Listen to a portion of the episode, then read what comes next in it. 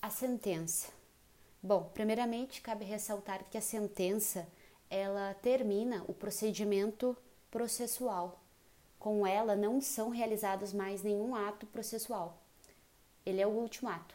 Ele encerra o processo, ela encerra o processo com uma solução de mérito, seja condenatória ou absolutória. A classificação da sentença pode ser em simples, quando realizada por um juiz, ou plurima, quando realizada por um colegiado. A plurima ainda se subdivide em plurima homogênea, no caso do tribunal do júri, que é julgado pela população, sete jurados é, sorteados entre pessoas do povo, que irão realizar a votação, é, condenando, absolvendo, cabendo ao juiz da, do conselho de sentença apenas a aplicação do direito.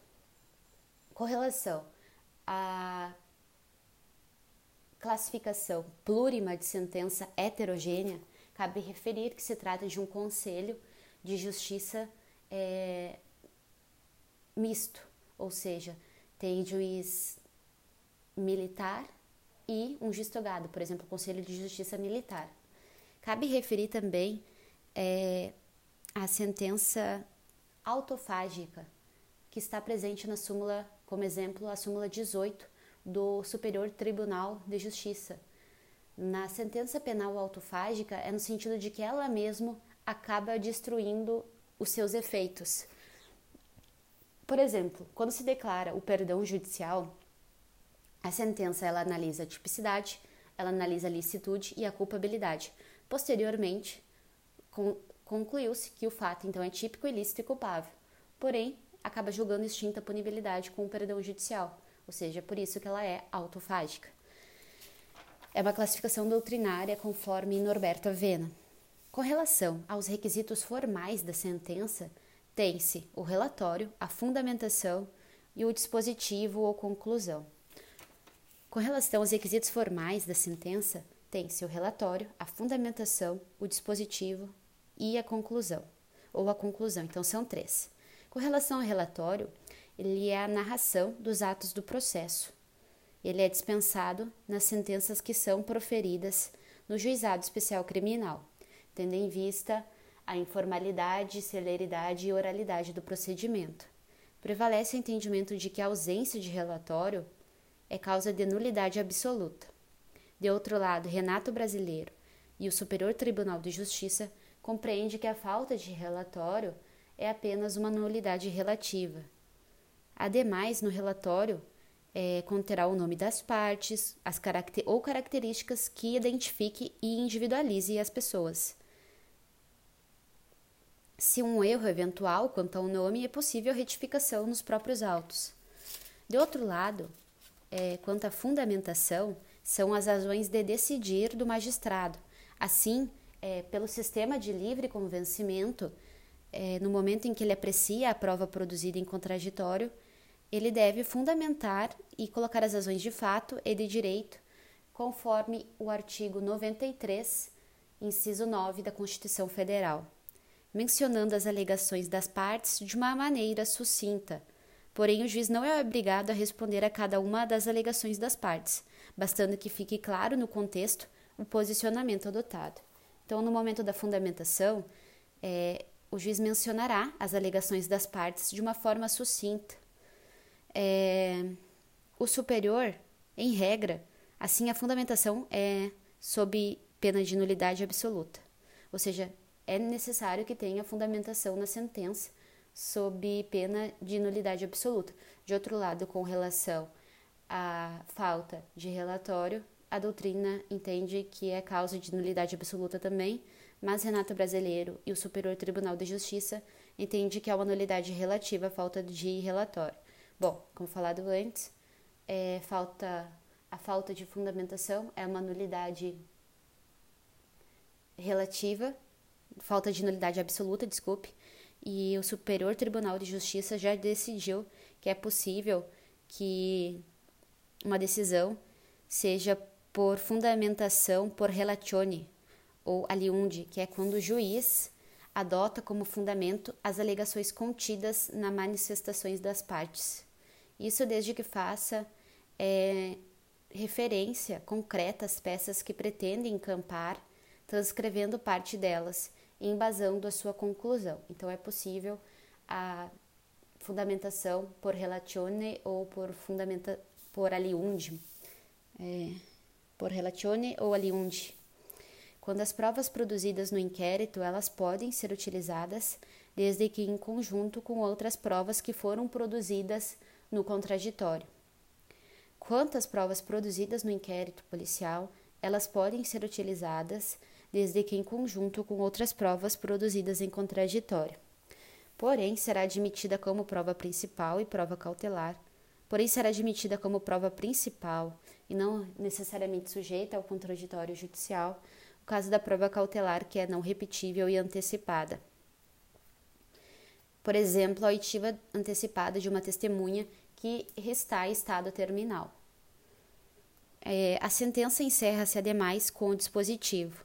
O dispositivo ele é o artigo da condenação, o crime ou contravenção em que foi é, condenado o autor do fato, ou a absolvição, algum inciso do 386 do Código de Processo Penal, quando não foi, o fato foi considerado atípico, sem provas, não foi ele o autor, e a data e assinatura do juiz como parte final do dispositivo. Caso a sentença não seja assinada pelo juiz, mas exista certeza de sua autenticidade, a doutrina entende que se trata de uma mera irregularidade. É, cabe mencionar que algumas sentenças absolutórias elas fazem coisa julgada no cível, como a prova da inexistência do fato, provado que não é o autor, e no caso de excludente de ilicitude. Porém, algumas sentenças absolutórias não fazem coisa julgada no cível. Aliás, Algumas sentenças absolutórias fazem coisa julgada no cível. Em regra, é, temos a liberdade das eh, independência das instâncias.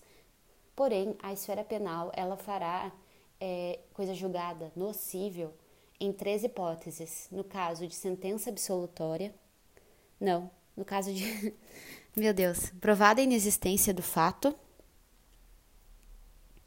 provado que não é o autor e excludente da ilicitude faz coisa julgada, nocível, provada a inexistência do fato, provado que não é o autor e excludente de ilicitude. Por exemplo, legítima defesa faz coisa julgada nocível, ainda que a vítima tenha gastos nos hospitais. Norberta Avena refere, porém, que essa coisa julgada atinge apenas quem está na relação, ou seja, quem foi o autor da que fez com que a pessoa acreditasse que estava em legítima defesa, teve que se defender. Assim, se o terceiro foi atingido, esse poderá ingressar com ação civil contra o autor dos prejuízos. Outra hipótese que permite a indenização é o caso da legítima defesa putativa, pois ela exclui a punibilidade e não a ilicitude.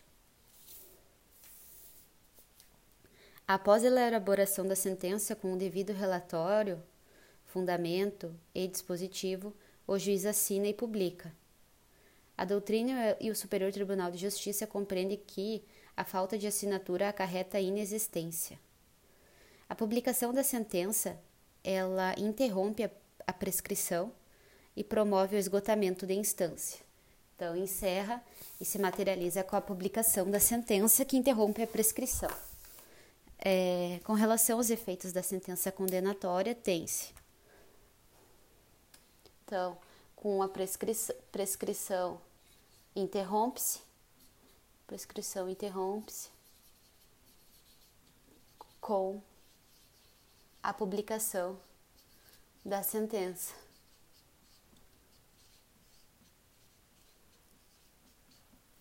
Sentença penal. Prescrição interrompe-se com a publicação da sentença é, e promove esgotamento da instância. Com relação aos efeitos da sentença condenatória, tem-se a inscrição no nome do réu no rol de culpados após o trânsito em julgado, torna certa a obrigação de indenizar o dano causado pelo crime. Então, inscrição no nome do réu nos antecedentes torna certa a obrigação de indenizar o dano causado pelo crime, torna certa a obrigação de indenizar o dano causado pelo crime, perda dos produtos e instrumentos do crime, quando ilícitos, perda dos produtos e instrumentos do crime, quando ilícitos, em favor da União. Perda dos produtos e instrumentos do crime quando ilícitos em favor da União. Revoga suspensão condicional da pena, o livramento condicional e promove a regressão do crime. Com relação aos efeitos de uma sentença condenatória, tem-se a inscrição do nome do réu no rol de culpados após o trânsito em julgado, torna certa a obrigação também de indenizar o dano causado pelo crime e perda dos produtos e instrumentos do crime quando ilícitos em favor da União revoga o sursis e promove a regressão do regime. Há também a perda do cargo, função e mandato eletivo. Nesse caso, se trata de um efeito extrapenal específico que precisa de requerimento e não é automático. A sentença computará para fins de determinação do regime inicial de pena privativa de liberdade o tempo de prisão provisória de prisão administrativa e de internação, no Brasil ou estrangeiro. É o que se denomina de detração, que é a subtração do tempo da prisão cautelar ao tempo da prisão penal. Então, a sentença computará, para fins de determinação do regime inicial de pena privativa de liberdade, o tempo da prisão provisória, de prisão administrativa e de internação no Brasil ou estrangeiro. Ou seja, será realizada a detração, a subtração do tempo de prisão cautelar ao tempo de prisão penal. Além disso, pelo princípio da correlação entre a acusação e a sentença, a sentença deve guardar plena consonância com o fato delituoso, descrito na inicial. Ademais, pelo princípio da correlação entre acusação e sentença, a sentença deve guardar plena consonância com o fato delituoso que foi descrito na inicial. Assim, é proibido ao juiz, sob pena de nulidade absoluta, assim é proibido ao juiz, sob pena de nulidade absoluta, proferir uma sentença que seja extra ou ultra petita. A extra é o reconhecimento de crime que não foi descrito na inicial. Já a ultra petita é o reconhecimento de uma qualificadora que não foi é, imputada ao acusado. Cabe mencionar aqui também o caso da emendatio libelli e da mutatio libelli.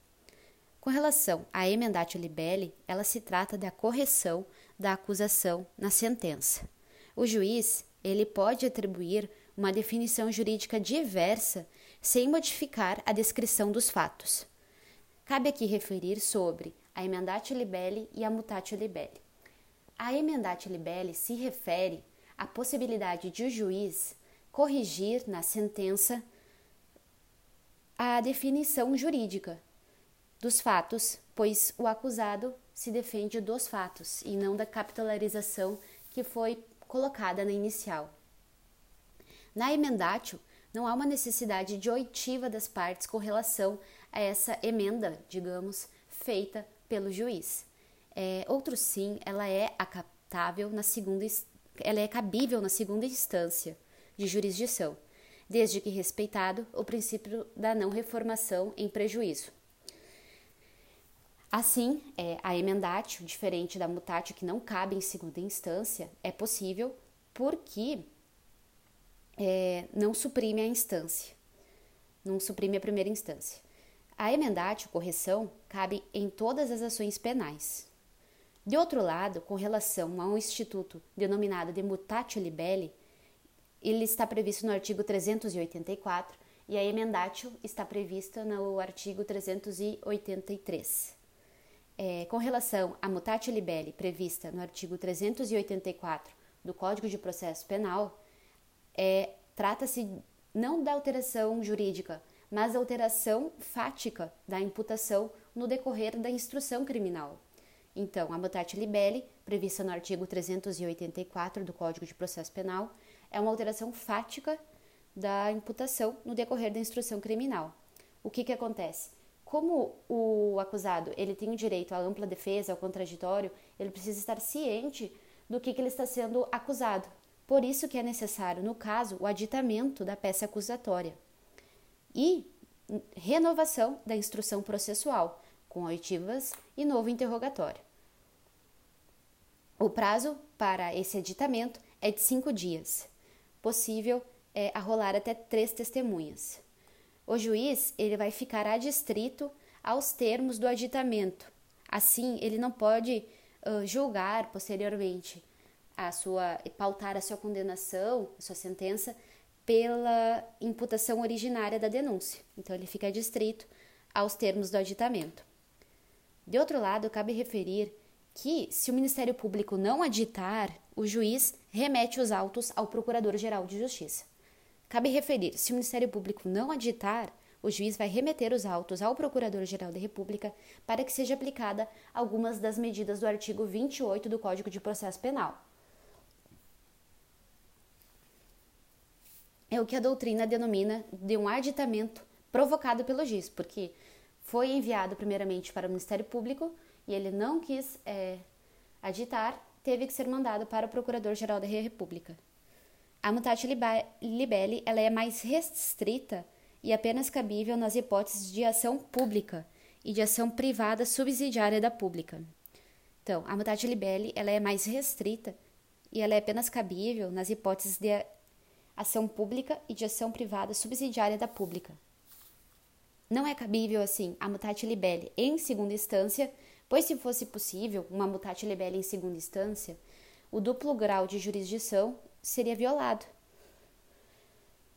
por fim, o magistrado se manifestou quanto à necessidade de manutenção. Por fim, o magistrado se manifesta na sentença quanto à necessidade de manutenção do réu é, se já estiver preso, se ele continuará preso preventivamente ou responderá em liberdade com base nos requisitos do artigo 312 do Código de Processo Penal.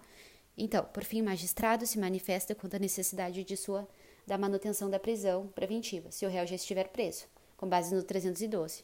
Se ausente, ele revoga a prisão preventiva e permite ao acusado aguardar o trânsito em julgado, em liberdade.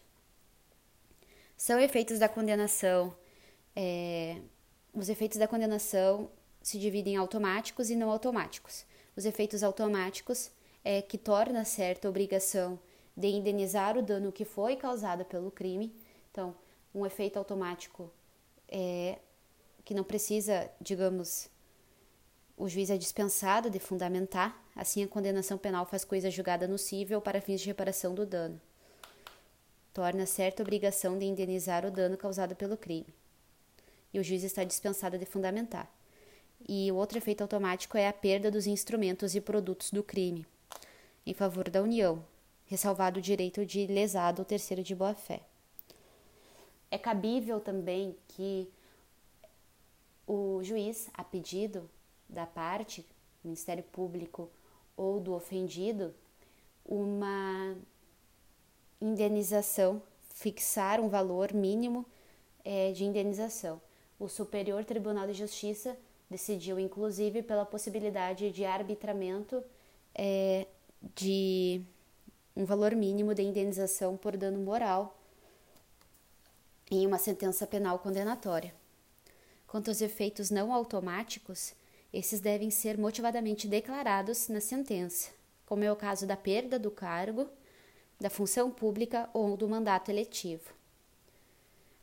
Se foi aplicada uma pena privativa de liberdade igual ou superior a um ano, por abuso de poder ou violação de dever com a administração pública, ocorre o efeito da perda do cargo, função pública ou mandato eletivo, mas deve estar declarada e motivada na sentença, para que surta os efeitos. Nos demais crimes, tem que ter pena maior de quatro anos, para que ocorra perda do cargo, função pública ou mandato eletivo. A incapacidade para o exercício do pátrio poder, tutela ou curatela, nos crimes dolosos apenados com reclusão, quando cometidos contra outrem igualmente tutelar do mesmo poder, ou contra o filho, descendente, ou contra o tutelado, curatelado, mas nesse caso também é um efeito não automático, precisa estar motivadamente declarado. E a inabilitação para dirigir veículo quando utilizado como meio de prova para a prática de crime doloso. também precisa é, constar na sentença.